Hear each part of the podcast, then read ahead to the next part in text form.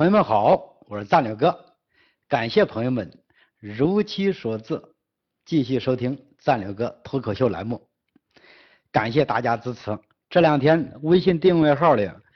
突然增加了几千粉丝，有很多朋友们都通过微信订阅号给我留言，开玩笑，几万人，几万人的粉丝，我真的几千人。这个问问题，我处理一天都忙不过来。呃，有的朋友如果给你回复晚了，不要介意。上期我们话题啊，谈了一个大胆预测，就是我预测希拉里将获选美国总统。嗯，想听谜底的朋友可以点上一集收听。那么这期啊，我们接着我们上上个话题。就是推演明末变局，这段变局主要指的是哪一段吧？主要指的就是，也是最后这史学家，包括对历史感兴趣的朋友们颇有争议的，就是如果当年崇祯没有选择上吊在煤山上，而是听从大臣的建议迁都南京，那最后这个局势会往哪个方向去发展？呃，喜欢兵棋推演或者喜欢推理逻辑的朋友们，对这个都很感兴趣。读史让人能明智，我们的历史都是前人的智慧，很值得我们去研究。它并不是一过时了的事情，其实它代表的都是智慧。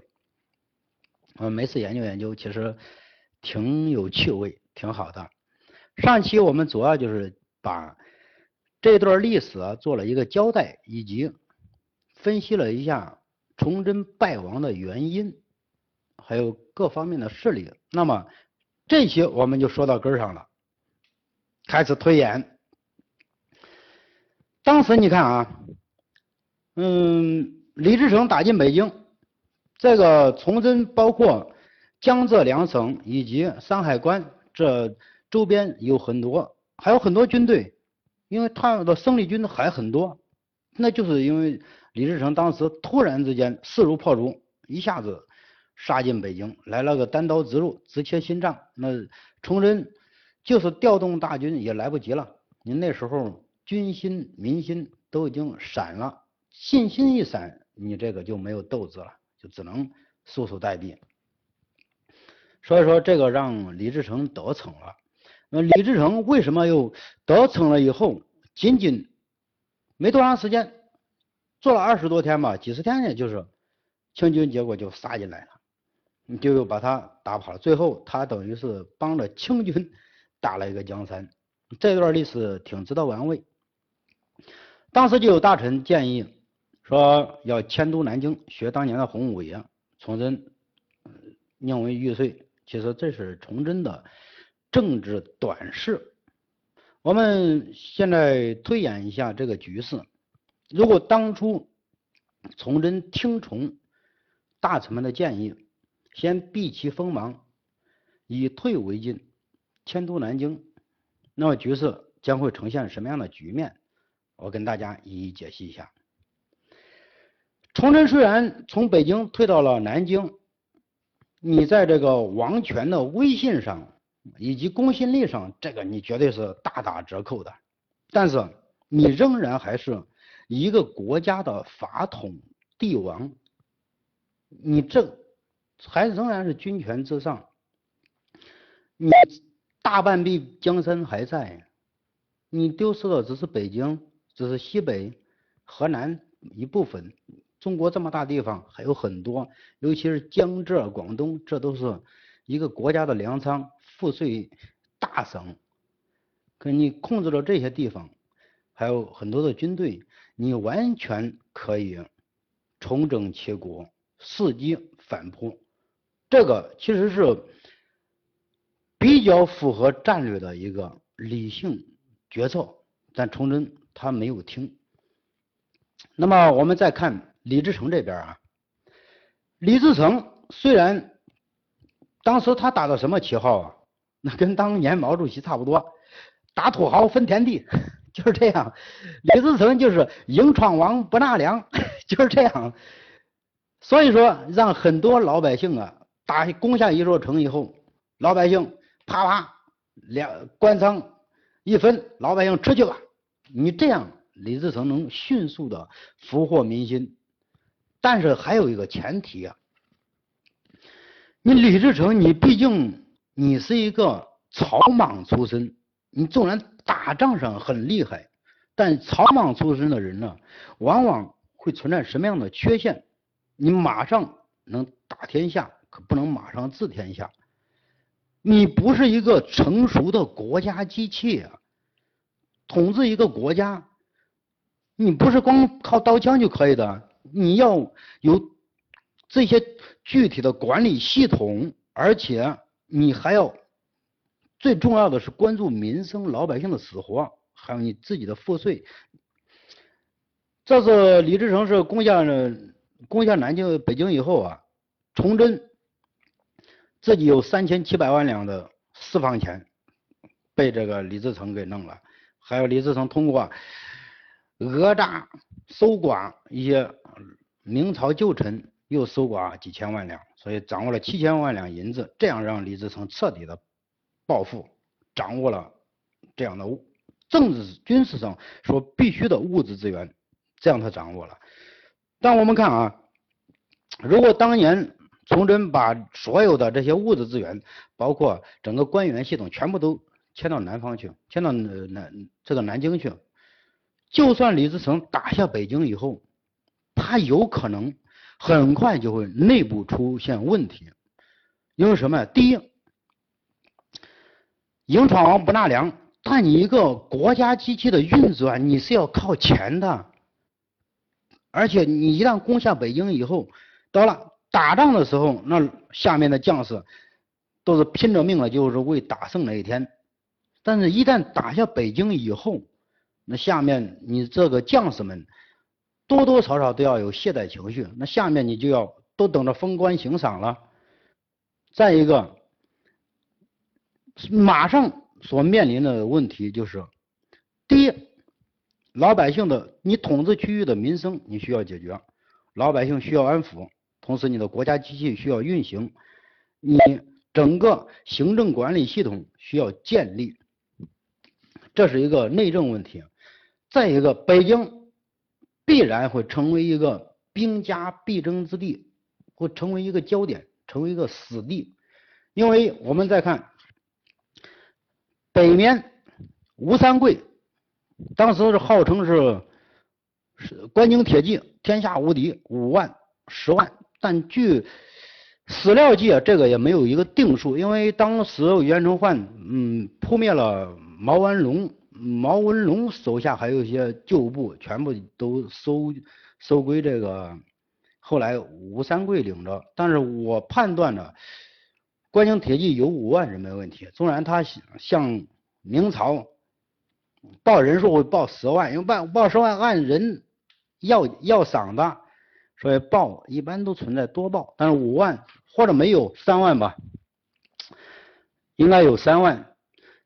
但三万这一股力量，在吴三桂的确是一个军事人才，这个是毋庸置疑的。这个你首先是你这个李自成，吴三桂的这种势力就是李自成的。这个腹部上旁边的一把尖刀，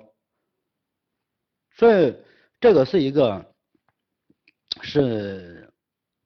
他这儿之一。再一个，我们再看，呃，最东北的这个大清，那北京当时处于什么地方啊？山海关以外，你就是大清，你完全没有战略纵深。往那边就是内蒙，那也是。当时已经出了这个大明的统治版图了，你你同时面临着北京这个地方，同时就面临着有大清虎视眈眈，同时还有这个吴三桂，那么南面还有这个南面还有这个就是崇祯这些老臣。所以说，这个时候北京绝对是一个烫手山芋，也是一个死地，是一个死地。嗯，你我判断李自成啊，在北京攻下北京以后，不用多长时间，最终他会土崩瓦解，或者说最终他会还是要败亡，因为有几点要说，一，那就是首先李自李自成这个一杆子虽然骁骁勇善战，那是因为受明朝这种统治压迫多年，老百姓的那种反抗精神，但是跟着你。那就是营闯王不纳粮，这句空口号理想，你，最后没有得到实惠。一看，哎呀，弄不好还不如明朝呢。我们人也死了，那这样他必然军心民心都要懈怠。最重要的一点，你你是一支战斗军队，你不是一个国家统治机器。一个国家的机器的确立，至少你需要一代人的时间。嗯，一个国家机器的建立至健康运行，你真的需要一代人的时间。你看朱元璋那第一代，那就是火烧七星楼啊，然后把呃搞政治肃清啊，把国家捋顺。那第二代，那永乐大帝这个才出现一个大治的局面。啊，永乐也是朱棣也是抢来的皇位，虽然抢来的皇位，但是前朝已经。朱元璋时期已经给他打下良好的基础了，呃，国家的认同度经过一代人，这也就有了，有了国家认同度了。但是你这个大顺，你打下来以后，你还嗯，民众来说，他的这种国家认认同度，这种向心力还没有。所以在于李自成所处的这个位置，那是左右夹击。可以说是战略死地，所以我判断李自成最后他不是被清廷所灭，那就是被明朝反扑，最后他这股力量绝对还是消亡，还是消亡。那么我们再看，就是吴三桂这边，吴三桂也是像这个李自成一样，处于一个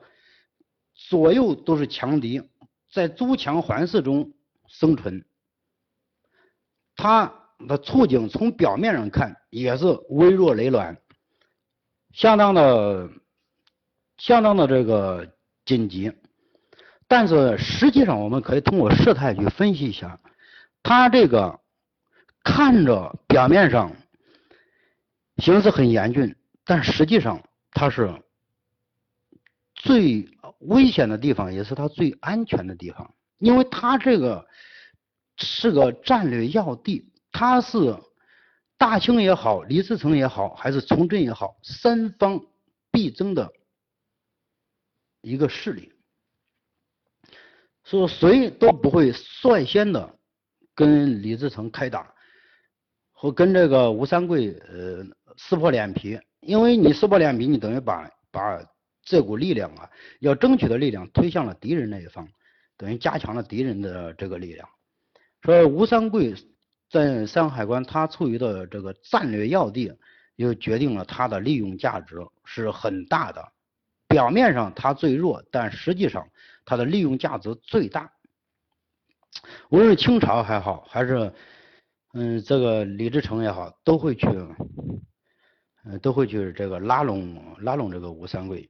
但吴三桂表面上他也有自己的考虑。表面上，那他绝对不能盲目的投向哪一方，因为大明还在啊，大明只不过迁都了，你是名义上的大明臣子，大明还在，你那个时候你投敌叛国，这个可以说是诛灭九九族之罪，可以说是十恶不赦，那天都不不容你，所以说他，但是。吴三桂绝对会保保守好、保留好自己的这一块地方，左右取势，左右逢源，从中取势。他这也是他唯一可以做的和唯一要做的。但是他李吴三桂面临一个最大的问题，那就是不是说军事上对他的压力，而是他自身后勤上这样的。压力，因为军人要吃饭呢，你的一些军事后勤、粮草啊，这都需要都需要大明都需要崇祯给你提供。崇祯一下子退了，你整个粮道和你的这个后勤补给线就被李自成给卡断了，这个却成了他的一个燃眉之急，一个当务之急。所以我分析，他最终在清廷和李自成，就是大顺中间，他最终会倒向哪边？我分析，他最终还是会倒向清廷，因为第一有几个原因，我们看啊，第一，清廷这是一个已经是经过努尔哈赤、皇太极。包又加上多尔衮，多尔衮呃虽然没有加王，但实际上是自皇太极以后，那就是可以说就是王了，那就是王了。因为当时这个顺治还小嘛，那他就是等于是大清之主了。加上这三代帝王这个运作，三代帝王这个经营，嗯，大清已经是一个。强大的国家机器了，嗯，它可以称得上是一个国家机器。但是大清因为吸纳了这个范仁宽以及洪承畴这样的汉将，这都是汉代老汉，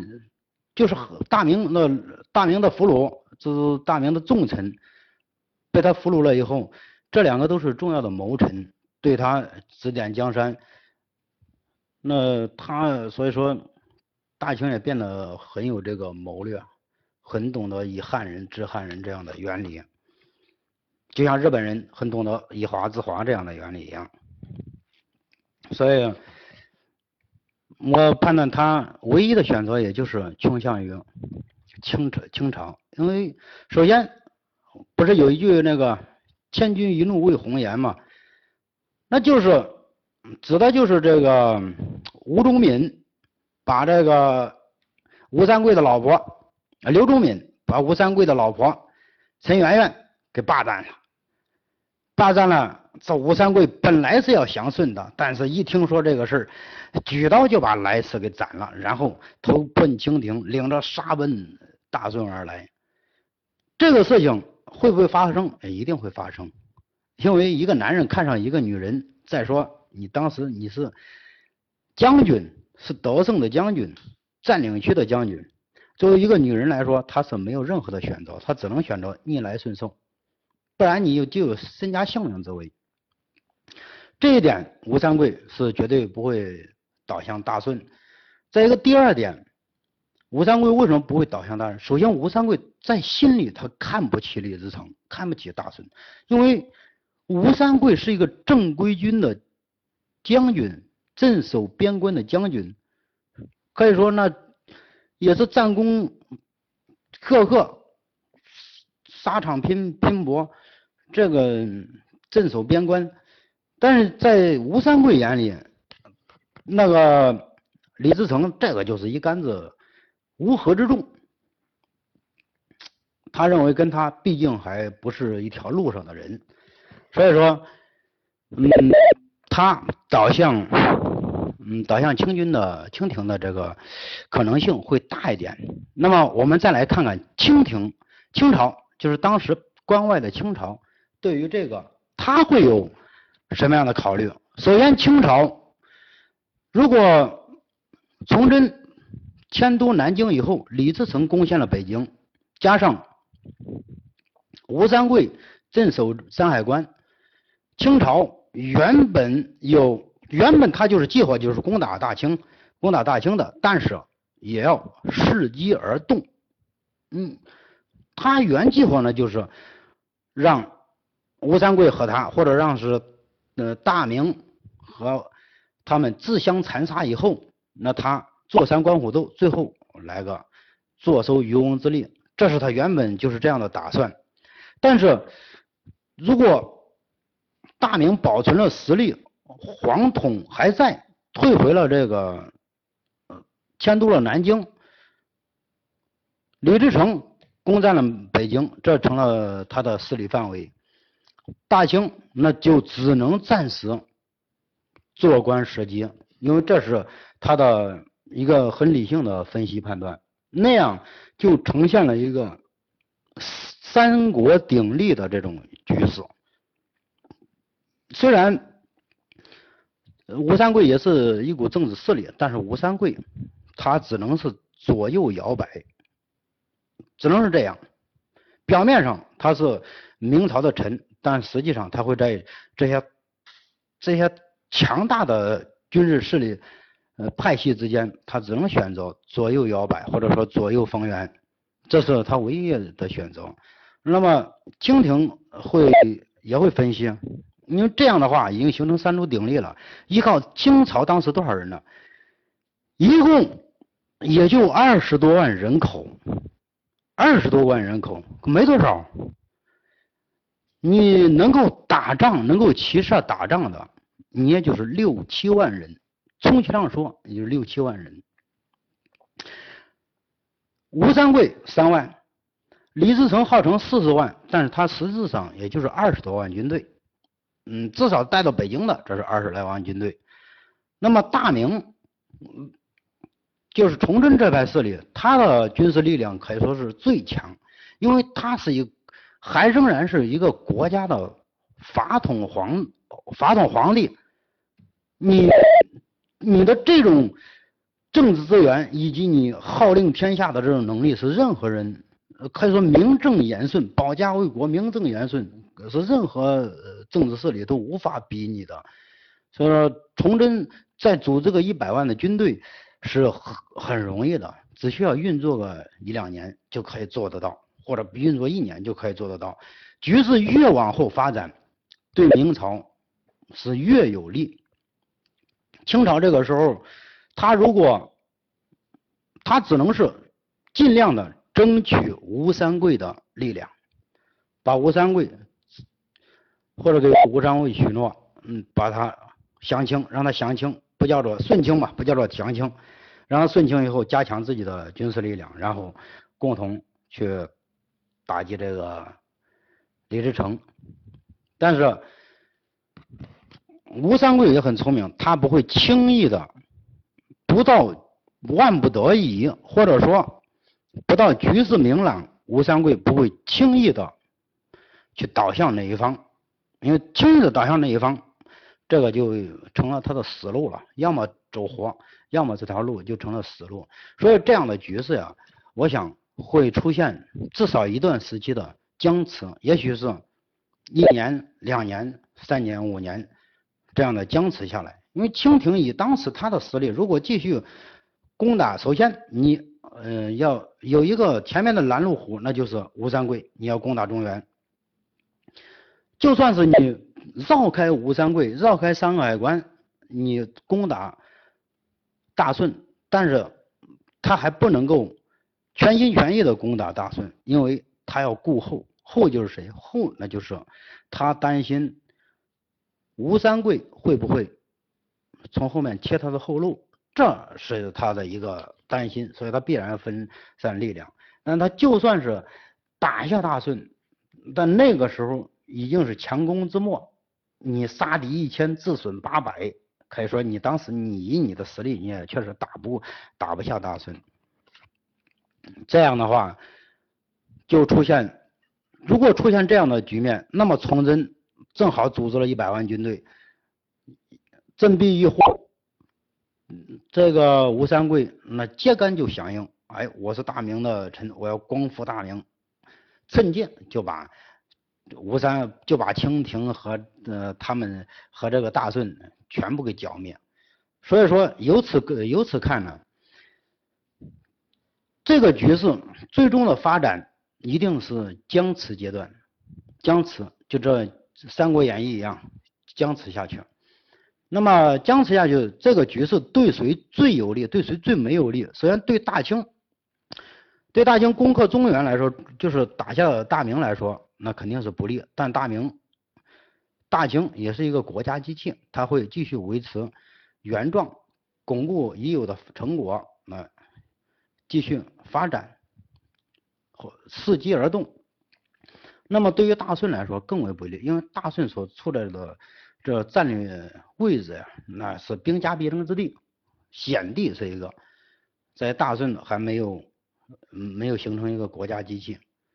你无论是内政还是你的外部环境上都不好，再加上打下北京以后，你跟着你打天下的一些将士绝对要居功自傲，你很快就会出现内斗。呃，这个局势僵持下去，对大顺来说是最为不利。那么对大明来说，那是最有利的。大明得到了一个缓息之机，他可以利用这段时间暂时避过锋芒，利用这段时间养精蓄锐，充足自己，然后整顿军队，厚积薄发，最后一旦时机有变。那就是直接名正言顺收复、剿除叛逆、收复大明河山，说这个局势对他这个是是最有利的。其实我们看啊，当然这个是我们的作为一个我们个人的一个推演。嗯，局势会不会朝这个方向发展？因为这个历史这个事啊，因玄机多变化。嗯，有时候一一个偶然事件可能就改变了整个全局。你就像当年的，就像这个大秦一样，大秦那因为秦秦朝嘛，那就因为这个嬴政，当然嬴政也并不是他的功劳，其实是他几代君王经营的经营积累的果实，只不过在他身上得到了一个爆发而已。这个是嬴政，横扫六国，不可一世，自己也不用皇也不用帝，自己发明了一个死皇帝，看着强大的很，但是越是这样强大，他越是容易从内部出现问题，然后自己很快，嬴政一死，那祸祸害继位，很快整个秦朝帝国就土崩瓦解，灰飞烟灭了，就不存在了。说这有些事情，他这个纯属一个偶然。你当时如果公子扶苏如果继位，那有可能秦朝还会出现一个人政大治的一个局面，那或许中国历史就改写了。不过我们看啊，中国的历史其实是一个不断的王权加强的历史，在春春秋战国这段时期里，其实我认为那个时期是。君臣之间最和谐的一个时代，因为那时候是君臣共治，君可以礼贤下士，大家不像到最后了都要行跪拜之礼。当然那时候也是三建皇帝也是跪，但那个跪啊，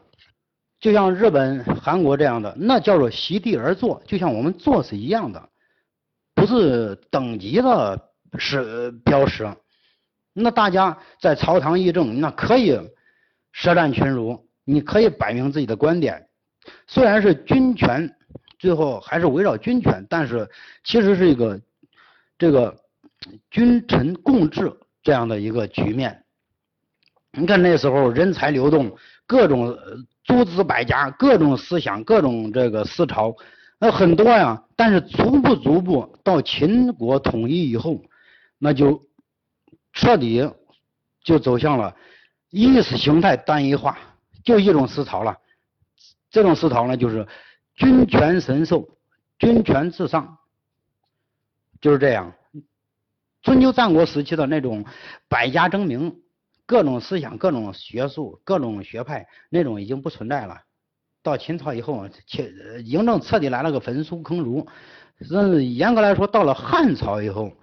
你包括在秦朝啊，还是席地而坐，那大家哎，